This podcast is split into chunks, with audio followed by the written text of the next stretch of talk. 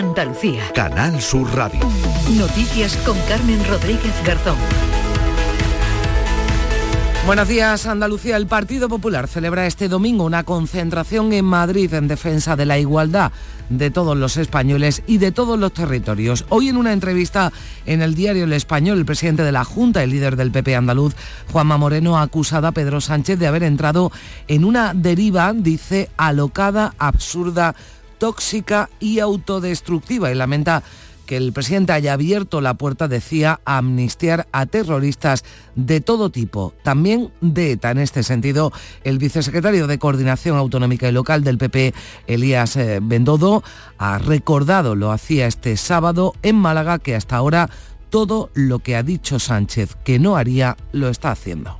Pues hasta ese punto está llegando Sánchez y los suyos. Ahora, y parece increíble, con Sánchez el terrorismo en España tiene un precio y el precio es su investidura. Eso hace unos años era imposible, impensable de aceptar. Sánchez, que este sábado arropaba el Lugo al candidato del PSOE en las elecciones gallegas, a Gómez Besteiro, ha reivindicado la forma de hacer política de los socialistas frente a una oposición, decía, faltona y desnortada. Dijeron, no, no, es que nosotros votamos que no a la revalorización de las pensiones porque no nos gusta la amnistía.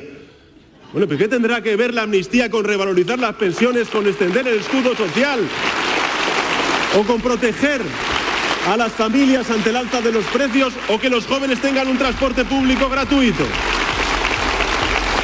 La localidad sevillana de Morón despedía este sábado a los tres fallecidos, un padre y dos hijos, en un accidente de tráfico ocurrido esta semana en Ciudad Real. Hoy el municipio sevillano vive el cuarto día de luto. La mujer tiene que estar ahora mismo, vamos, que va a tener que, que tener psicólogo toda la vida.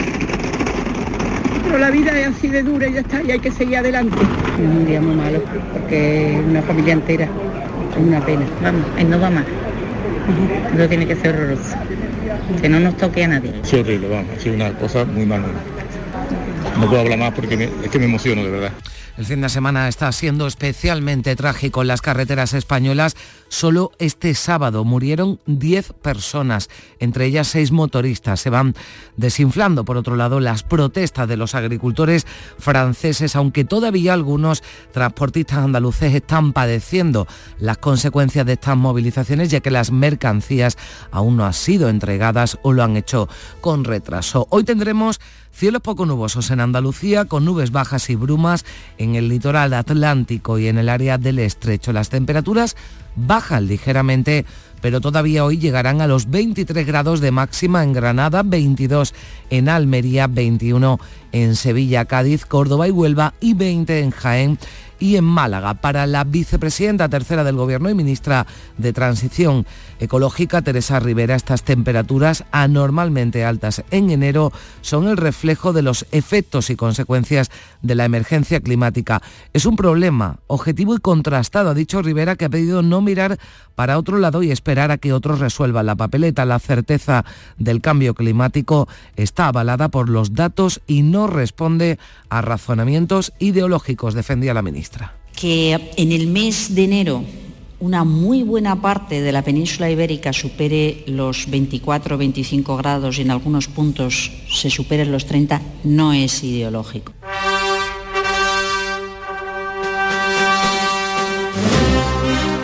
Y sigue en las redes sociales y en la calle el debate, encendido en algunas ocasiones sobre el cartel de la Semana Santa de Sevilla, obra del pintor Salustiano y presentado este sábado. Sobre un fondo de color rojo característico del artista se puede ver una imagen de un Cristo resucitado para la que ha empleado como modelo a su hijo Horacio. Cuando le veo la cara a mi niño, que literalmente es mi niño, es, el modelo es mi hijo, Horacio, pues se me olvida en todo lo, pasado. Estos cuatro meses me he sentido un poco como el conde de Montecristo en la, en la cueva, trabajando laboriosamente hasta conseguir no que esté bien pintado, sino que comunique y que emocione. Salustiano ha querido celebrar la parte luminosa de la Semana Santa, pero han sido muchos los que critican, entre otras cosas, que no haya en ese cartel ninguna referencia a la Semana Santa sevillana. Y merecida victoria del Real Betis ante el Mallorca este sábado por 0 a 1 y juega el Sevilla ante los Asuna y el Cádiz frente al Atleti de Bilbao. El Fútbol Club Barcelona perdía por 3 a 5 ante el Villarreal. Acto seguido, su entrenador Xavi Hernández anunció que va a dejar su cargo el próximo 30 de junio. 8 de la mañana y 5 minutos comenzamos. Solo con tu mano se crea una sonrisa. Únete a la red de voluntariado de salud mental de Andalucía y ayúdanos a construir una sociedad más justa y responsable. Cambiamos tu tiempo por sonrisas. Busca la asociación más cercana a tu domicilio en la web saludmentalandalucía.org. Campaña subvencionada por la Consejería de Inclusión Social, Juventud, Familias e Igualdad. Días de Andalucía. Noticias con Carmen Rodríguez Garzón. Canal Sur Radio. Más de 2.000 vecinos de Morón de la Frontera en Sevilla despedían este sábado al padre y a sus dos hijos fallecidos en el accidente múltiple de tráfico ocurrido el jueves en el tramo de la autovía 4 que atraviesa Santa Cruz de Mudela en Ciudad Real. El silencio reinaba en todo el municipio mientras se celebraba ese funeral. Beatriz Galeano. Las campanas de la parroquia de Nuestra Señora de la Victoria, ese era el único sonido antes de que los féretros subieran la escalinata de la iglesia, porque aunque la plaza estaba completamente llena, el silencio era absoluto. Silencio para expresar el dolor de todo un pueblo ante la muerte de tres de sus vecinos, Antonio de 48 años y sus hijos Antonio y Pepe de 17 y 15 años. Lágrimas no solo por ellos, sino también por la mujer que ha perdido de una vez a toda su familia. Ya han cortado hasta la plaza, todo lo van a llevar a Jesús, porque ellos eran el abuelo de los niños, siempre era hermano mayor de Jesús. Muy triste, muy triste. Hoy, ayer y antes de ayer, ¿verdad? No solo hoy. Eso tiene que ser horroroso. Que no nos toque a nadie. La niebla fue la causante de un accidente múltiple camino de Madrid cuando iban a ver al Sevilla jugar en Copa del Rey. Por eso, la directiva del Sevilla, con su presidente actual José María del Nido Carrasco y el expresidente Pepe Castro, y con el entrenador y jugadores como Jesús Nava, también estuvieron arropando a la familia. A la salida de los féretros, más silencio con el pueblo detrás del coche de los familiares. Delante de ellos, los tres coches fúnebres, marcando el paso hasta el cementerio. Antes han parado en la ermita de Fuensanta, sede de la Hermandad de Jesús Nazareno de Morón, a la que pertenecían los fallecidos. Este fin de semana ha muerto una quinta persona de ese accidente múltiple de Ciudad Real, en el que perdió la vida Antonio y sus dos hijos. El fin de semana está siendo trágico en las carreteras españolas con 10 fallecidos, seis de ellos motoristas, en ocho accidentes que se han registrado. En Andalucía un motorista muerto en la A366 en Ronda, en Málaga. Se trata del tercer siniestro mortal ocurrido en las dos últimas semanas en la provincia malagueña. Patricia Zarandieta, buenos días. Buenos días. El siniestro más grave se ha registrado en Rivas, en Madrid, donde un vehículo que viajaba en sentido contrario ha chocado frontalmente con otro turismo. El conductor de ese vehículo que circulaba en dirección contraria de 37 años ha fallecido en el acto. En el otro turismo viajaban cinco jóvenes, dos de 23 y 26 años, Aitor y Oscar, han fallecido y otros tres están heridos graves. El Ayuntamiento de Arganda del Rey, de donde eran naturales dos de los tres fallecidos y los tres heridos, ha decretado tres días de luto oficial y ha convocado cinco minutos de silencio esta tarde en la Plaza de la Constitución de la localidad. El alcalde, Alberto Escribano, ha subrayado que el municipio está conmocionado. Ha sido una impresión muy fuerte, se nos ha puesto a todos un, mal cuerpo porque son cinco personas, cinco jóvenes, todos de Arganda, todos los conocemos de toda la vida, a ellos, a sus familias. La presidenta de la Comunidad de Madrid, Isabel Díaz Ayuso, ha expresado su pésame a la familia y amigos a través de las redes sociales. La Guardia Civil está investigando las circunstancias de este accidente de tráfico. Y miramos a Francia. Las dos principales organizaciones agrícolas francesas han hecho un llamamiento para bloquear los accesos a París a partir de mañana. No obstante, las medidas de apoyo anunciadas por el Gobierno parecen haber restado vigor a estas protestas. Manuel Vicente. La Federación Nacional de Sindicatos de Explotadores Agrícolas y la Organización Jóvenes Agricultores, dos de las más importantes del sector, apuestan por bloquear los accesos a París de manera indeterminada a partir de mañana lunes por la tarde. Sin embargo, otra organización como Coordinación Rural pretende bloquear el mercado internacional de Rungis, considerado el mayor de productos frescos en el mundo. Esta división de acciones se produce cuando la movilización de agricultores da signos de desinflarse tras los anuncios del gobierno francés. De hecho, este sábado hubo 38 bloqueos en las carreteras y autopistas frente a los 112 del viernes. El Ejecutivo galo ha asegurado que no tiene intención de enviar efectivos policiales para disipar las protestas ya que las considera pacíficas, aunque bloqueen infraestructuras públicas. Las protestas de los agricultores franceses siguen afectando a cientos de transportistas andaluces, muchos de ellos de Bailén, Andújar o Guarromán, en la provincia de Jaén, donde están las principales empresas de transporte de mercancías. María Luisa Chamorro, buenos días. Buenos días. Es el caso de Dupertrans, una empresa de Bailén especializada en rutas internacionales europeas que no saben decirle a sus clientes cuándo les va a llegar la mercancía, pero sobre todo han estado preocupados por la seguridad de unos conductores que han estado días metidos en una ratonera. Máximo Pascual es el dueño de Dupertrans los conductores pues haciendo por ahí malabarismos para poder llegar a destino y, los clientes pues reclamando dónde está su mercancía y, todo con retraso. Más próxima hay que volver a subir y, y no quiere.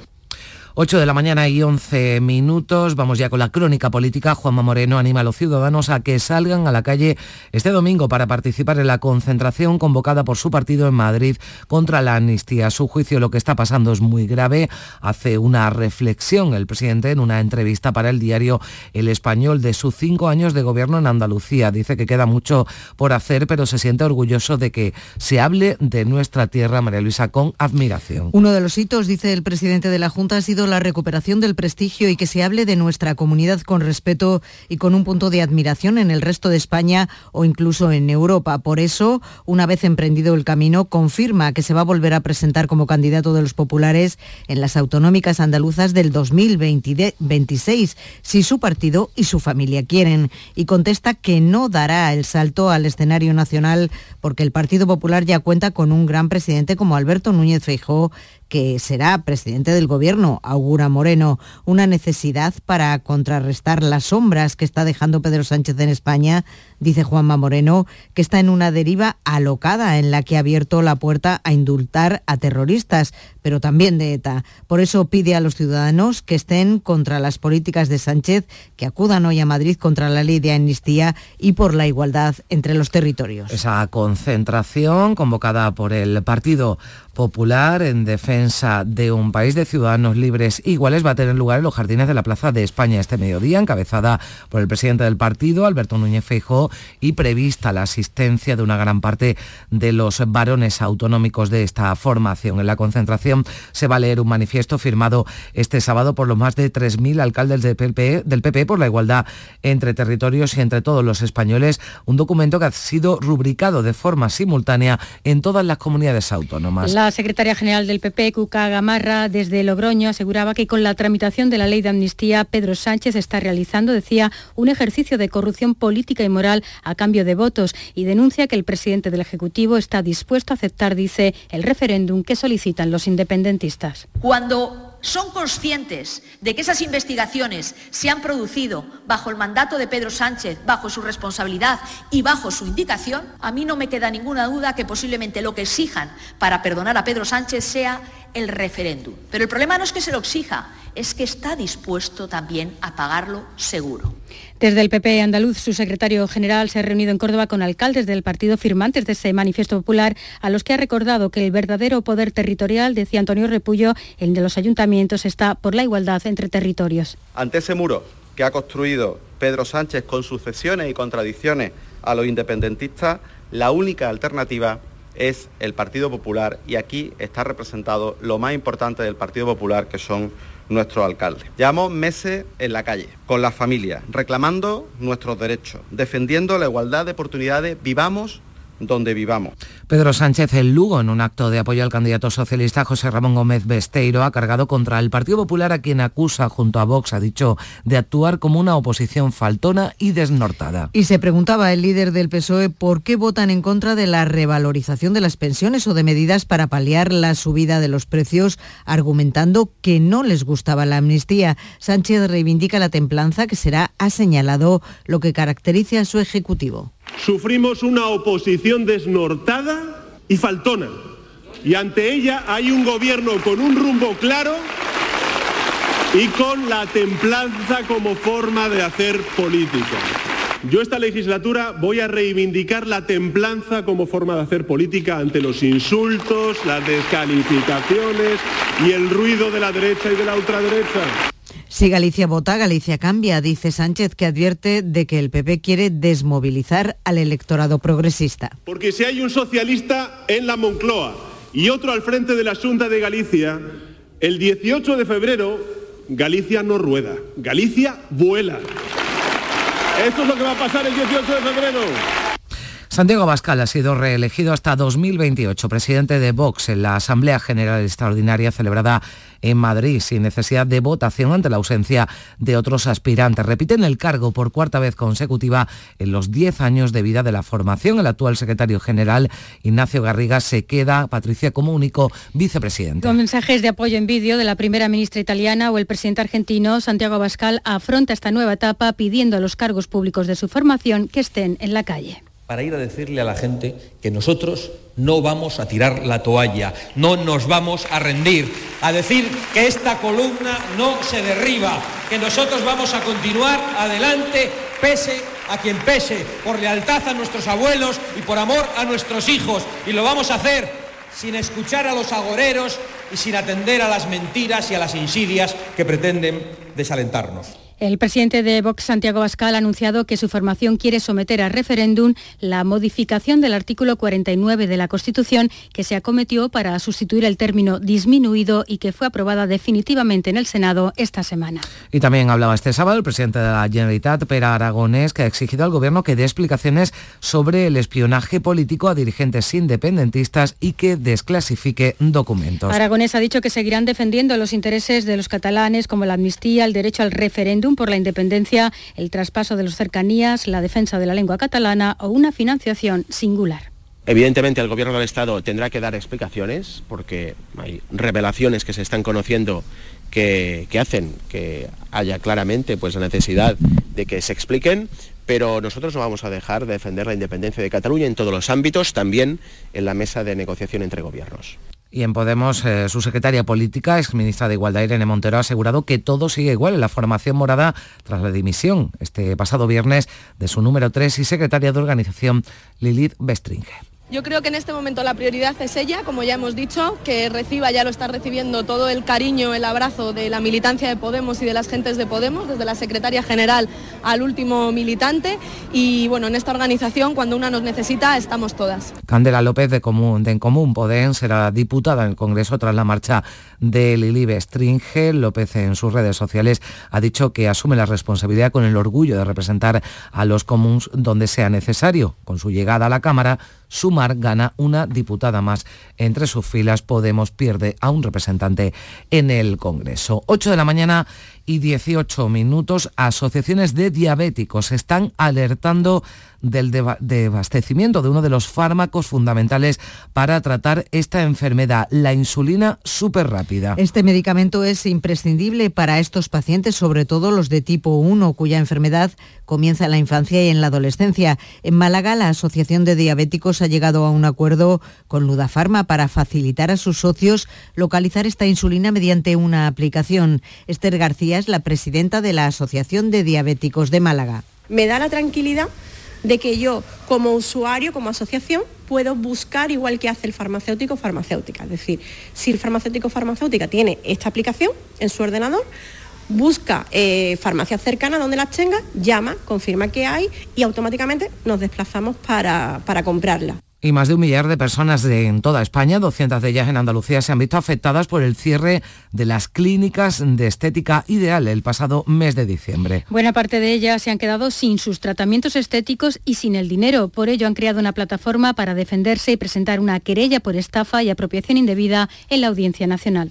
Hay personas que firmaron a principios de diciembre para un regalo de Reyes y no se han podido dar nada nada de hace.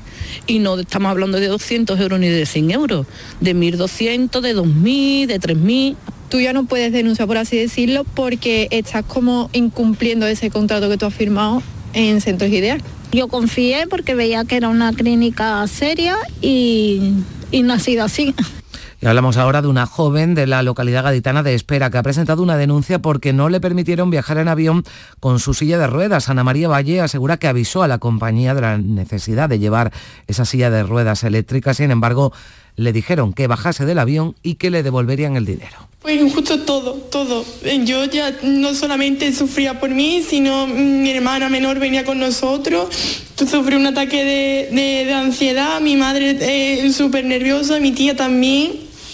Eh, fue una tarde que, lo que realmente iba a ser un viaje en familia y, empezó siendo algo muy guay porque estuvimos toda la mañana riéndonos y estuvimos, vamos, que nos hartamos de reír. Pues tuvo un desenlace fatal. Y en Málaga, tres individuos encapuchados han atracado este sábado a punta de pistola un establecimiento de venta de vapeadores. En un polígono industrial de Málaga se han llevado 10.000 euros en productos. En Valencia, el juez ha mandado a prisión al joven detenido por la muerte del canónigo de la catedral el pasado martes. Las investigaciones se encuentran bajo secreto sumarial. Los agentes continúan con las pesquisas. Y la Policía Nacional ha detenido a 59 personas que formaban parte de una organización criminal dedicada a la conocida como estafa del hijo en apuros. Aunque la red estaba ubicada en Cataluña, donde se han producido los arrestos, actuaban en todo el territorio nacional y lograron hacerse con más de 450.000 euros. Enviaban mensajes masivos a través de la aplicación de mensajería WhatsApp en los que hacían pasar, se hacían pasar por los hijos de las futuras víctimas solicitando dinero de manera urgente para cubrir una emergencia. Una vez eh, se pone en contacto, se le dice que necesita una cantidad de dinero importante debido a una urgencia y que se le haga una transferencia para poder afrontarla y se habla mucho de esas temperaturas que nos acompañan anormalmente altas para esta época del año y la previsión apunta que van a seguir así la próxima semana con poca variación. Expertos como el catedrático de Física de la Tierra de la Universidad Pablo de Olavide de Sevilla, David Gallego, subraya cómo las temperaturas están subiendo al compás de las emisiones de efecto invernadero. Nunca habíamos visto una concentración tan tan potente de eventos extremos como estamos viendo en los últimos 10, 20 años. Estamos en Sevilla y en, Sevilla hay registros parecidos de esta temperatura en los años 50, por ejemplo, pero eran más esporádicos. Eh, ahora son mucho, mucho más frecuentes. La vicepresidenta tercera del Gobierno, Teresa Rivera, ha abogado por avanzar en las soluciones frente a la emergencia climática. Ha pedido la implicación colectiva ante ese cambio climático con estas temperaturas inusuales en enero. Desgraciadamente, vamos acumulando récords de inviernos cálidos, récords de años con cada vez más días en ola de calor, reducción muy significativa del agua fresca disponible por alteraciones muy importantes en la pluviometría, no es ideológico, son datos contrastados. Una anticipada primavera que ha anticipado también la imagen de los almendros en flor. Es el caso de la provincia de Granada, que produce el 50% de la almendra de Andalucía. Esta floración puede ser muy negativa dentro de unos meses para un cultivo especialmente sensible a las heladas, como explica Adrián Molina, ingeniero agrónomo. Es un riesgo de helada muy alto porque ahora nos viene y luego nos puede volver a robar el invierno, que en el cual estamos, y ya la flor está muy desarrollada y entonces es cuando más sensible el, el fruto ya o la flor cuajada es cuando más sensible al frío.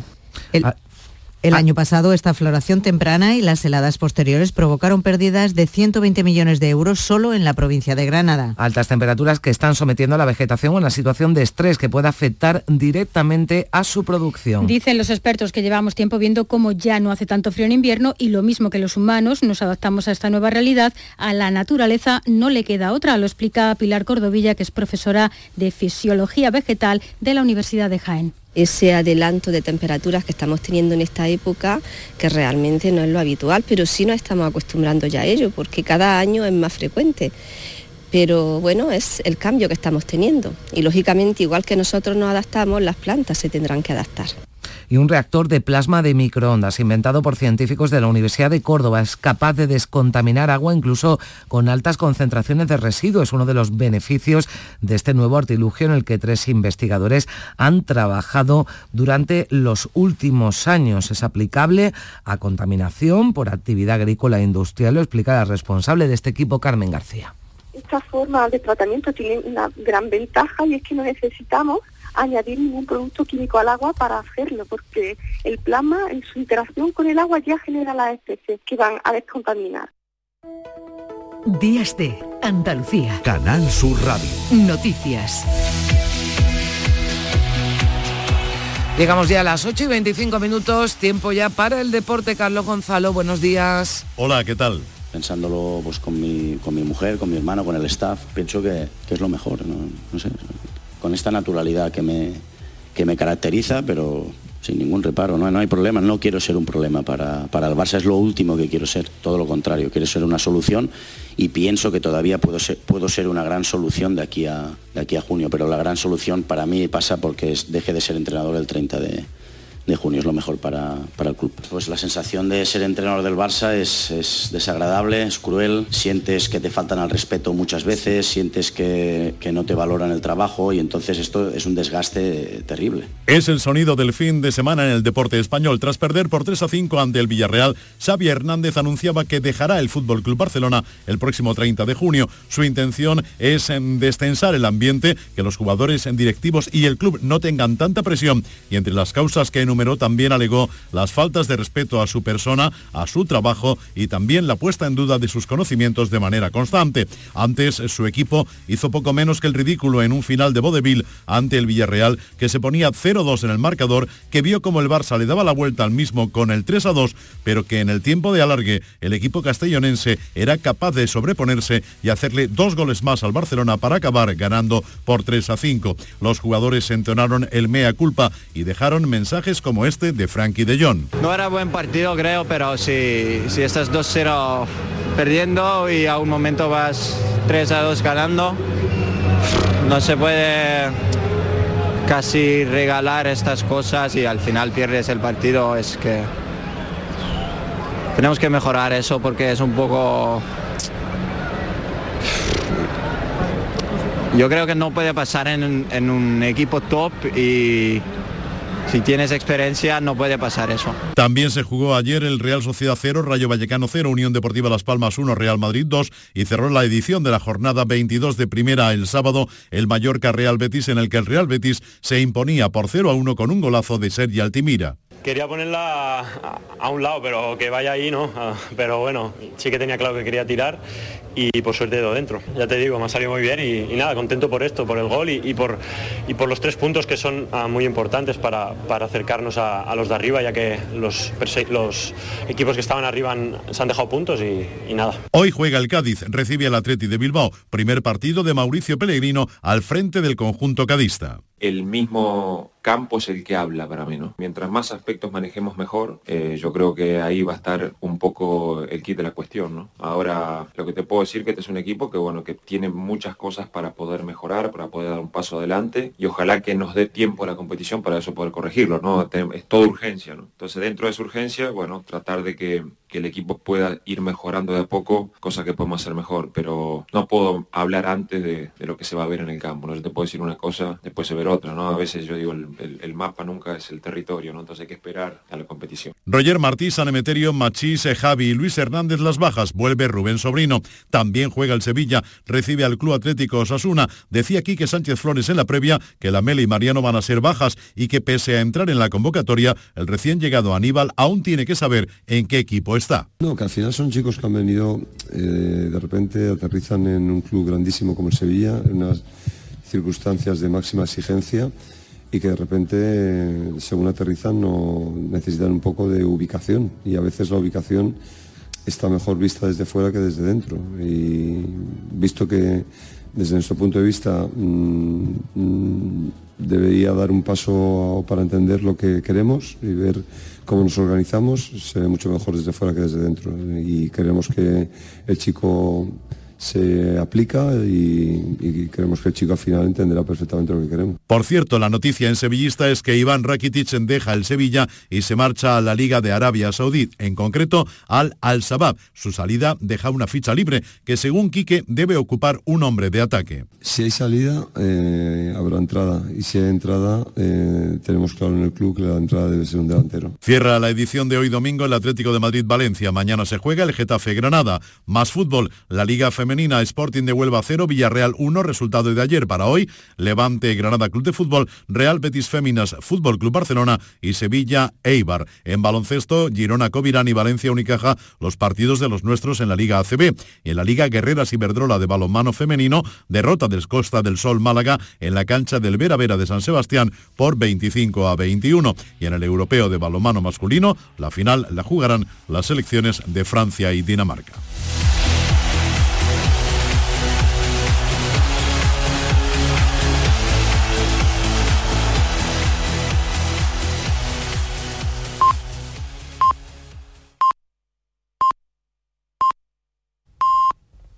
Son las ocho y media de la mañana.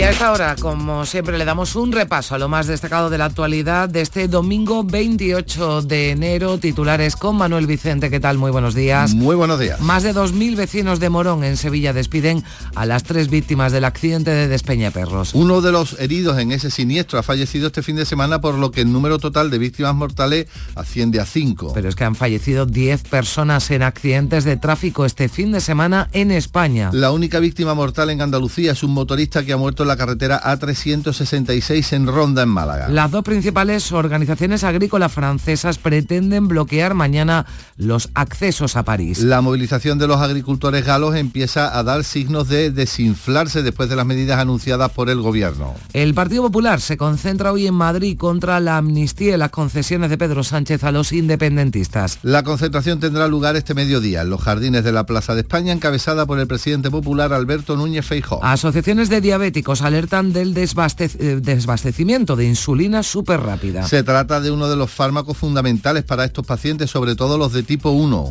Afectados por el cierre de las clínicas de estética ideal crean una plataforma. Su intención es presentar una querella por estafa y apropiación indebida en la Audiencia Nacional. La justicia reabre el caso de la bebé prematura fallecida en Algeciras. Su familia denuncia una negligencia médica en el traslado de la pequeña desde el Hospital Punta Europa hasta el Puerta del Mar de Cádiz. Miles de personas se congregan hoy en el Rocío por las peregrinaciones extraordinarias de varias hermandades. Se trata del preludio de la fiesta de la Candelaria que tendrá lugar el próximo fin de semana con la presentación de los niños ante la Virgen. Echamos un vistazo también, Manolo, a los periódicos de este domingo. ¿Qué asuntos llevan en sus portadas? Proliferación de entrevistas a la presidenta de la Comunidad de Madrid en el diario eh, de difusión online, elconfidencial.com en ella, Isabel Díaz Ayuso afirma que en Cataluña durante el proceso se cometieron delitos de terrorismo. Entrevista también, en este caso en el diario El Mundo, a otro presidente autonómico, al gallego Alfonso Rueda, candidato a la reelección. Con el Partido Popular fuerte, en Galicia, el nacionalismo está topado. Eh, misión política en el diario ABC, Abascal, reelegido presidente de Vox sin oposición y con el aval de Milei y Meloni y visión económica en el diario El País. El turismo español toca la cima y busca cómo no morir de éxito. Buenos días. En el sorteo del sueldazo del fin de semana celebrado ayer, el número premiado con 5.000 euros al mes durante 20 años y 300.000 euros al contado ha sido 25.757, 25757, serie 16. Asimismo, otros cuatro números y series han obtenido cada uno de ellos un sueldazo de 2.000 euros al mes durante 10 años. Puedes consultarlos en juegos11.es. Hoy tienes una nueva oportunidad con el sueldazo del fin de semana. Disfruta del día. Y ya sabes, a todos los que jugáis a la 11, bien jugado. Si mezclas Andalucía, el fin de semana y la radio Sale gente de Andalucía. Disfruta de un programa en el que sentimos Andalucía a través de su gente, en el que nos dejamos seducir y nos enamoramos de una tierra repleta de tradiciones, de una gastronomía de bandera y de un patrimonio fascinante. Y todo a través de su gente. Gente de Andalucía. Los sábados y domingos desde las 11 de la mañana con Pepe da Rosa. Contigo somos más Canal Sur Radio. Contigo somos más Andalucía. Días de Andalucía. Canal Sur Radio. Noticias con Carmen Rodríguez Garzón.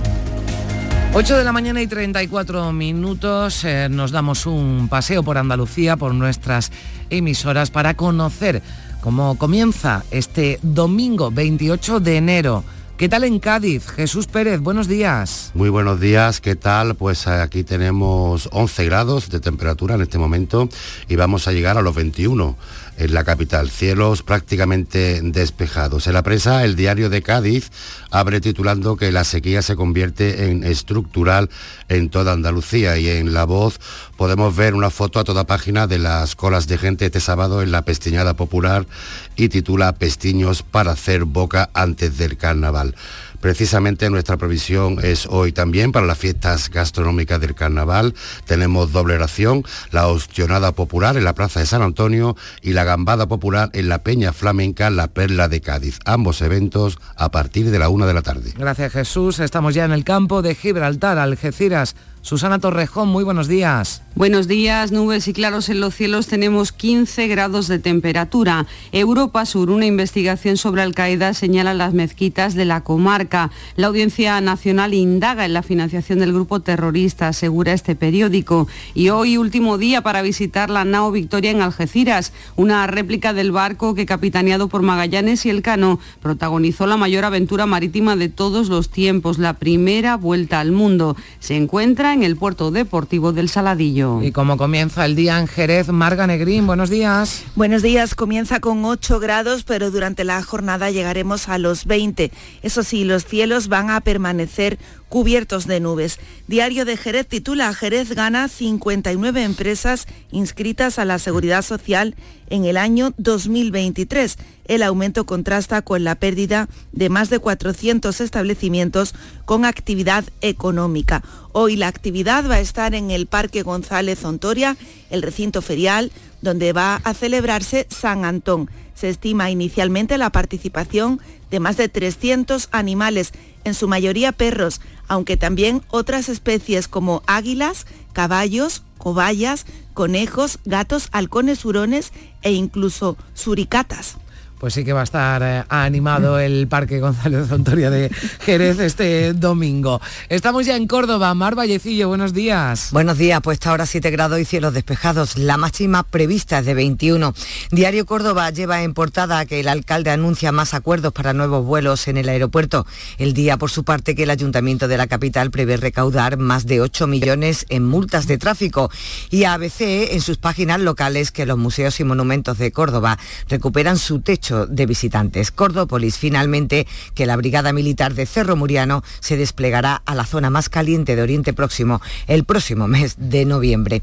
Y en previsiones, eh, la finalización del mercado temático ibero-romano este domingo, registrando gran afluencia de público y la ruta de la tapa de la OVE de Baena, que ha mostrado sus mejores aceites de oliva virgen extra este fin de semana.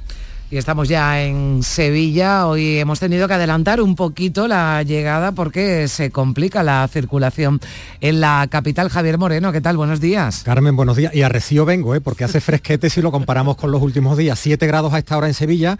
Vamos a llegar a 22 en Écija y a 21 en la capital. Dice ABC que la UNESCO salva al archivo de Indias del ministro Urtasun la declaración de Patrimonio Mundial del 87, blinda el monumento del plan de descolonización del gobierno. También leemos en ABC que el cartel de Salustiano para la Semana Santa de Sevilla desata la polémica. Y en Diario de Sevilla, Sevilla fija la recuperación de los 700.000 habitantes al Pítamo. Decías, pues sí, cortes de tráfico, porque dentro de unos minutos, a las 9, 14.000 corredores van a estar en la línea de salida del Paseo de las Delicias para participar en la media maratón de Sevilla. Hay 4.000 atletas extranjeros y hay un 27%, fíjate cómo va subiendo el número de participación femenina. Bueno, el frío se quita corriendo, así que seguro que estos corredores... O, abrigándose, o abrigándose, bueno, también, pero moviéndose se quita seguro. Gracias, Javier. Vamos a Málaga. José Valero, ¿qué tal? Buenos días. Buenos días, pues aquí tenemos 11 grados en la capital, llegaremos a los 20, cielo poco nuboso, vamos a tener ahora cubierto en la capital nubes altas en el resto de la provincia. En cuanto a la prensa, todos los periódicos llevan en la portada fotos de la victoria del Málaga en Granada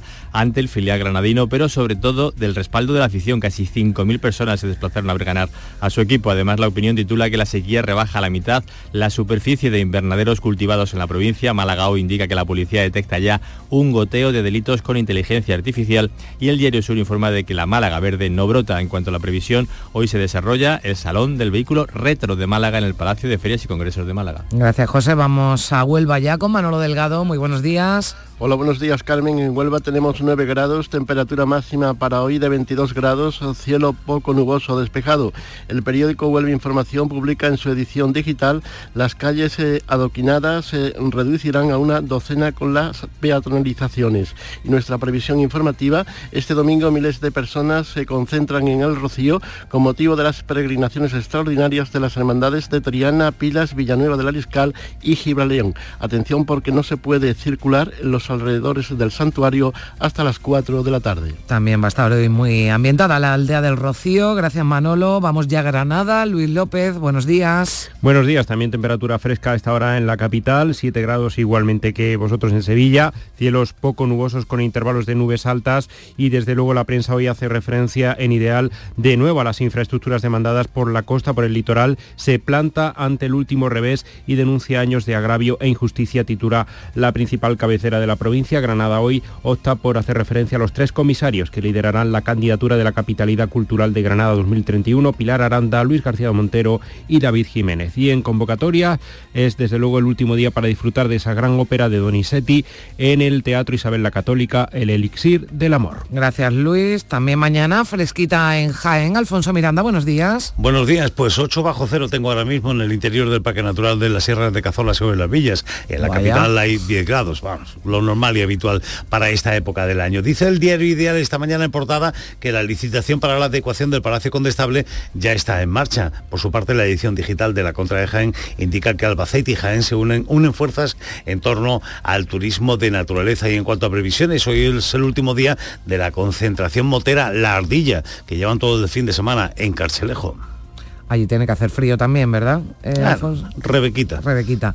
Gracias, Alfonso. Terminamos la ronda en Almería. Lola López, buenos días. Buenos días. Con 11 grados de temperatura, hoy la máxima será de 22. Bajan algo las temperaturas. La voz de Almería titula que las protestas en Francia atrapan a cientos de camiones almerienses. Ideal, titular de portada también para este asunto. Y una curiosa foto de portada en la que vemos a un adolescente, Federico García Lorca, eh, recordando que preparó el bachillerato aquí en Almería. Diario de Almería dedica su titular de portada a la soledad de los mayores en los pequeños pueblos. En una decena de, municipios de Almería, más de la mitad de su población vive sin compañía. Y eh, hoy entre las previsiones, el comienzo del carnaval infantil a partir de las 5 de la tarde en el auditorio Maestro Padilla. Pues enseguida iremos con el carnaval de Cádiz, pero hablamos también, eh, se hace mucho en las redes y en la calle, sobre todo en Sevilla, de ese cartel que presentaba este sábado, cartel de Semana Santa, el Consejo de Hermandades y Cofradías de Sevilla, obra de Salustiano y que se ha vuelto viral con defensores y críticos a partes iguales. Las redes y la calle también se han llenado de comentarios sobre la obra de este prestigioso pintor. La imagen del cartel es un Cristo resucitado, desnudo de cintura para arriba, joven, corpulento, con una melena hasta los hombros y con una penetrante mirada. Como decimos, hay a quien gusta y a quien no gusta. El cartel es muy bonito y la estatua muy bonita. Me parece muy bien. Me parece estupendamente que se vea más realista el Cristo. Muy bien, muy respetable, perfecto.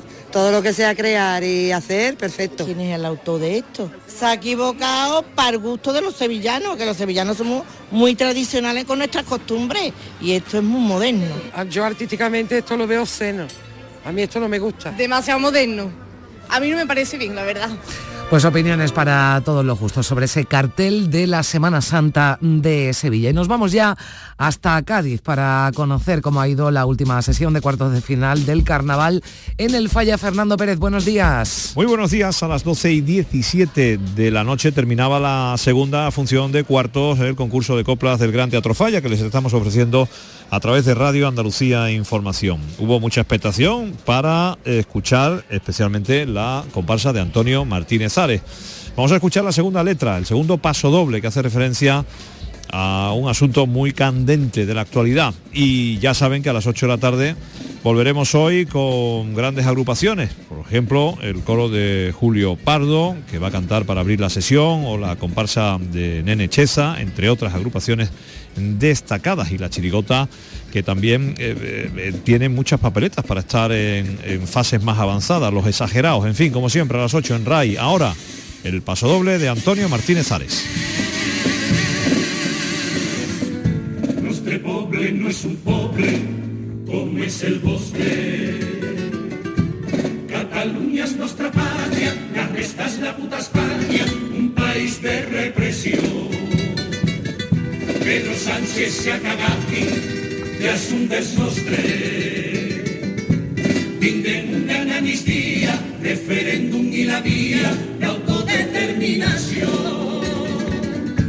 Ara comença la guerra dels pressupostos. Pues con el sonido del carnaval de Cádiz que pueden escuchar cada noche en Radio Andalucía Información para toda Andalucía, llega ahora la información local. Días de Andalucía. Canal Sur Radio Sevilla. Noticias. Con Javier Moreno. Saludos, muy buenos días. Más de 2.000 vecinos de Morón de la Frontera han despedido este sábado a Antonio González y sus dos hijos fallecidos en el accidente de tráfico de la A4 en Ciudad Real. El silencio reinaba en todo el municipio mientras se celebraba el funeral y en los estadios de fútbol de todo el país se guardaban minutos de silencio en memoria de estos aficionados del Sevilla. Enseguida vamos con los detalles.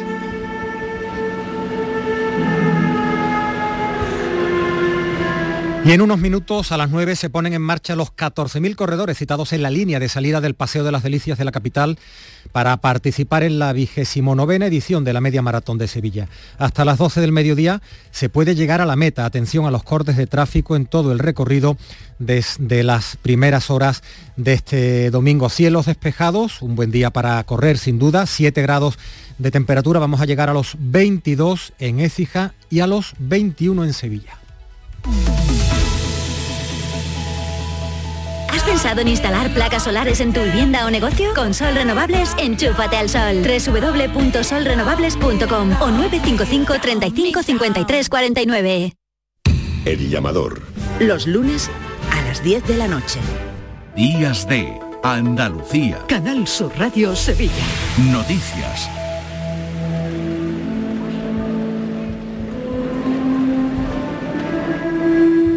El sonido del minuto de silencio en el estadio de Montjuic previo al partido de ayer entre el Barcelona y el Villarreal. Más allá de lo deportivo, en todos los estadios de fútbol se está recordando este fin de semana a los tres aficionados del Sevilla, de Morón de la Frontera, fallecidos el jueves en ese trágico, terrible accidente de tráfico cuando se desplazaban a Madrid a ver el partido de Copa que jugó su equipo, el Sevilla, con el Atlético de Madrid. Y más de 2.000 vecinos de esta localidad de Morón han despedido este sábado a Antonio, a Antonio González y sus dos hijos. El silencio reinaba en todo el municipio mientras se celebraba el funeral Beatriz Galeano. Las campanas de la parroquia de Nuestra Señora de la Victoria, ese era el único sonido antes de que los féretros subieran la escalinata de la iglesia, porque aunque la plaza estaba completamente llena, el silencio era absoluto. Silencio para expresar el dolor de todo un pueblo ante la muerte de tres de sus vecinos, Antonio de 48 años y sus hijos Antonio y Pepe de 17 y 15 años. Lágrimas no solo por ellos, sino también por la mujer que ha perdido de una vez a toda su familia. Ya han cortado hasta la plaza, la- luego lo van a llevar a Jesús, porque ellos eran el abuelo de los niños, siempre era hermano mayor de Jesús. Muy triste, muy triste. Mu- Hoy, ayer y antes de ayer, ¿verdad? No solo hoy. Eso tiene que ser horroroso. que no nos toque a nadie. La niebla fue la causante de un accidente múltiple camino de Madrid cuando iban a ver al Sevilla jugar en Copa del Rey. Por eso, la directiva del Sevilla, con su presidente actual José María del Nido Carrasco y el expresidente Pepe Castro, y con el entrenador y jugadores como Jesús Nava, también estuvieron arropando a la familia. A la salida de los féretros, más silencio con el pueblo detrás del coche de los familiares. Delante de ellos, los tres coches fúnebres, marcando el paso hasta el cementerio. Antes han parado en la ermita de Fuensanta, sede de la Hermandad de Jesús Nazareno de Morón, a la que pertenecían los fallecidos. Este fin de semana ha muerto una quinta persona de ese accidente múltiple de Ciudad Real, en el que perdió la vida Antonio y sus dos hijos. Descansen en paz. El, el, duelo en Morón de la Frontera que hoy sigue, hoy vive su cuarto día de luto oficial decretado por el ayuntamiento. Vamos con otros asuntos. 14.000 corredores van a estar este domingo dentro de unos minutos en la línea de salida, deben estar ya allí en el Paseo de las Delicias para participar en la vigésimo novena edición de la media maratón. Además de por este número va a quedar para el recuerdo por acoger a 4.000 atletas extranjeros y contar con un 27% de participación femenina, cifras que nunca se habían dado en una prueba que sirve además de antesala para la otra gran cita atlética de la ciudad, el maratón, que se va a celebrar el 18 de febrero. Para este 2024, un único cambio significativo se da en los últimos kilómetros en el parque de, en el parque de María Luisa, antes de la meta. Nos lo contaba Dani Quintero, que es el responsable de prensa. Las obras que hay en el interior del parque de María Luisa y si bien eh, estas obras impedirán que los corredores pasen de nuevo por, el, por la Plaza de España, sí que hará que al menos el recorrido sea más recto y, se evite esta zona de, empedrado y de una curva bastante amplia que al menos a la élite sí le, sí le favorecerá. Si han madrugado este domingo habrán sentido, habrán notado ya los cortes de tráfico, en fin, un, un, breve repaso por el recorrido, Paseo Colón, Torneo, Puente de la Barqueta, va a entrar en La Cartuja, donde están los estudios de Canal Sur Radio, va a salir por la Ronda de Triana, Flota de India junto al Real de la Feria, Puente de los Remedios, va hasta Resolana, Ronda Histórica, se mete en el centro, Calle Imagen, Tetuán, Puerta de Jerez, San Fernando, Avenida de María Luisa y llega a la meta en el Paseo de las Delicias. Atención, por tanto, a los cortes de tráfico. Y ya conocemos el cartel de la Semana Santa de Sevilla, obra del pintor salustiano, sobre un fondo de color rojo característico del artista, la imagen de un Cristo resucitado, para la que ha empleado como modelo a su hijo Horacio. Refleja la parte luminosa, dice el autor, de la Semana Santa, la resurrección. Así lo describía un texto que leía su sobrina Estrella. Bueno, es un cartel valiente, un cartel arriesgado, un cartel que seguramente generará polémica por eso, porque es valiente y es arriesgado, pero creo que es una gran obra de arte, ¿no?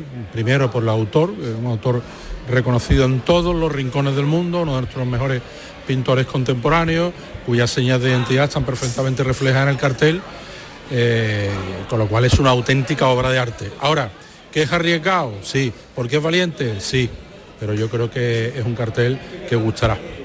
La valoración del alcalde de Sevilla, de José Luis San, en declaraciones a a El Llamador, un cartel valiente que ha generado, decía, y que ya está generando polémica y muchos comentarios. Una apreciación también, esa, esa valentía, un cartel rompedor, la compartía el portavoz socialista en el ayuntamiento, Antonio Muñoz. Bueno, yo quería destacar que el Consejo lleva años haciendo apuestas decididas por el arte contemporáneo, como hizo con Manolo Cuervo y ahora con Salustiano, que me parecen muy, muy interesantes.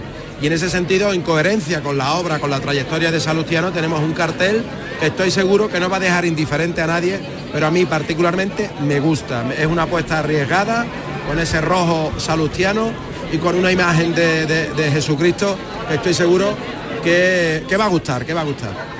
Va a gustar y hay muchísimo debate, como ya, como ya estamos comprobando. El programa El Llamador va a analizar este lunes, ya saben, el horario habitual a partir de las 10 de la noche, la obra presentada por Salustiano y ese debate que se ha generado dentro y fuera del mundo de las cofradías de Sevilla. Les contamos también que en torno a un millar de hermanos del Rocío de Triana están participando todo el fin de semana en la peregrinación de invierno a la aldea, la Candelaria. Hoy se va a celebrar la misa ante la Virgen. Esta hermandad tal y como destacaba su hermano mayor, Federico Flores, acredita a todos los participantes para velar, importantísimo, por la limpieza del camino porque si no sería imposible pues poder tener, eh, digamos, el, más o menos el control de las personas que, que nos acompañan, que acompañan, que convivimos este día y sobre todo y básicamente por un tema eh, estrictamente de limpieza en la zona que transitamos, que evidentemente es el parque y una zona absolutamente pues sensible a todo este a todo este problema. Bueno, ya les hemos contado que Sevilla, la capital, especialmente vive con intensidad el deporte, el atletismo, media maratón esta mañana. A partir de las 9 hasta las 12 tienen los corredores para llegar a meta porque viene el coche escoba detrás, pero también mucha información deportiva con novedades. Carlos Gonzalo, buenos días. Hola, ¿qué tal? Pese a la adversidad en forma de ausencias de un buen puñado de jugadores, el Real Betis se sobreponía a todo y conseguía una merecida victoria ante el Mallorca por 0 a 1 con un golazo de Altimira. El equipo de Pellegrini recupera sensaciones y está a dos puntos ya de los puestos europeos. En el Sevilla, además del partido ante Osasuna de esta tarde, la gran noticia es el adiós de Iván Rakitic. Se marcha a la Liga de Arabia Saudí, en concreto al Al-Sabab, mientras en fútbol femenino, hoy Real Betis Feminas Fútbol Club Barcelona y Sevilla Eibar. Les contamos también, gracias Carlos Gonzalo, que el Ayuntamiento de la Luisiana va a subir el recibo del agua en los próximos días. La alcaldesa del municipio, María del Valle Espinosa, ha explicado a Canal Sur Radio que los cortes de depuración se han multiplicado debido a la sequía y a pesar de lo que ha llovido en las últimas semanas. Habrá restricciones en verano si no aumentan las reservas y lo más inmediato, dice, será el aumento del recibo del suministro.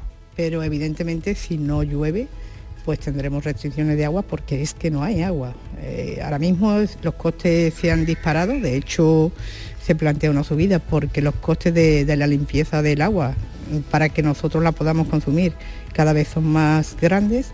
Entonces esos costes tienen que repercutirse evidentemente en los ciudadanos, en todos nosotros. Así llegamos a las 9 menos 5 minutos de la mañana. Está pasando en carnaval una cosita, todos los días la misma cancioncita. La más rica del lugar, la más sabrosa y con un tosto excelente. Déjate de chuminar y ve al kiosco a por Viva Reyes. Frutos secos Reyes, el sabor del carnaval. Días de Andalucía. Canal Sur Radio. Noticias con Carmen Rodríguez Garzón. 9 menos 5 minutos, le damos a esta hora un repaso a lo más destacado de la actualidad de este domingo 28 de enero.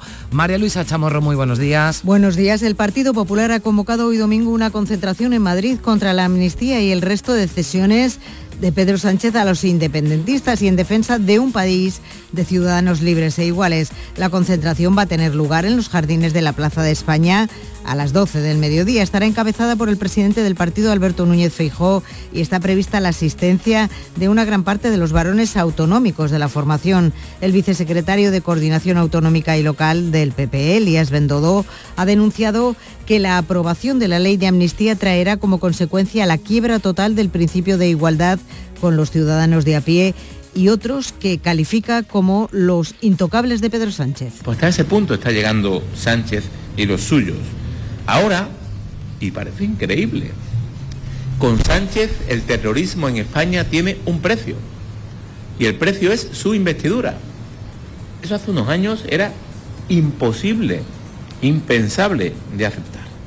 El presidente de la Junta, Juanma Moreno, anima a los ciudadanos a que salgan a la calle este domingo para participar en esta concentración convocada por su partido en Madrid contra la amnistía, porque asegura que lo que está pasando es muy grave. Lo dice en una entrevista para el diario El Español, en la que también afirma que se volverá a presentar como candidato a las autonómicas de 2026. Pedro Sánchez cargaba contra el PP en Lugo ayer, al que acusa junto a Vox, ha dicho, de actuar como una oposición faltona y desnortada. Dijeron, no, no, es que nosotros votamos que no a la revalorización de las pensiones porque no nos gusta la amnistía. Bueno, ¿pero qué tendrá que ver la amnistía con revalorizar las pensiones, con extender el escudo social o con proteger a las familias ante el alta de los precios o que los jóvenes tengan un transporte público gratuito? Más de 2.000 vecinos de Morón de la Frontera en Sevilla han despedido este sábado al padre y a sus dos hijos fallecidos en el accidente múltiple de tráfico ocurrido el pasado jueves en el tramo de la autovía 4 que atraviesa Santa Cruz de Mudela en Ciudad Real. Este fin de semana ha muerto una quinta persona del accidente, de este accidente en el que perdieron la vida Antonio y sus dos hijos. Hoy el municipio vive el cuarto día de luto. Esa mujer tiene que estar ahora mismo, vamos, que va a tener que tener psicólogo toda la vida pero la vida es así de dura y ya está, y hay que seguir adelante. Es un día muy malo, porque una familia entera Una pena, vamos, él no va más. Lo tiene que ser horroroso. Que no nos toque a nadie. Sí, horrible, vamos, ha sido una cosa muy mala. No puedo hablar más porque me- es que me emociono, de verdad. También el fin de semana está siendo trágico en las carreteras españolas con 10 fallecidos, seis de ellos motoristas, en otros ocho accidentes registrados en las carreteras españolas. En Andalucía un motorista muerto en la A366 en Ronda, en Málaga, y más de un millar de personas de toda España, 200 de ellas de Andalucía, se han visto afectadas por el cierre de las clínicas de estética ideal el pasado mes de diciembre. Buena parte de ellas se han quedado sin sus tratamientos estéticos perdón, y sin el dinero. Hay personas que firmaron a principios de diciembre para un, un regalo de Reyes y no se han podido dar nada, nada del ACE. Y no estamos hablando de 200 euros ni de 100 euros, de 1.200, de 2.000, de 3.000. Tú ya no puedes denunciar, por así decirlo, porque estás como incumpliendo ese contrato que tú has firmado.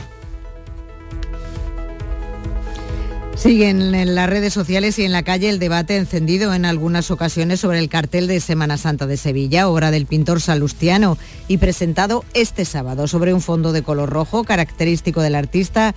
Podemos ver una imagen de un Cristo resucitado para la que se ha empleado como modelo a su hijo Horacio. El artista defiende su obra.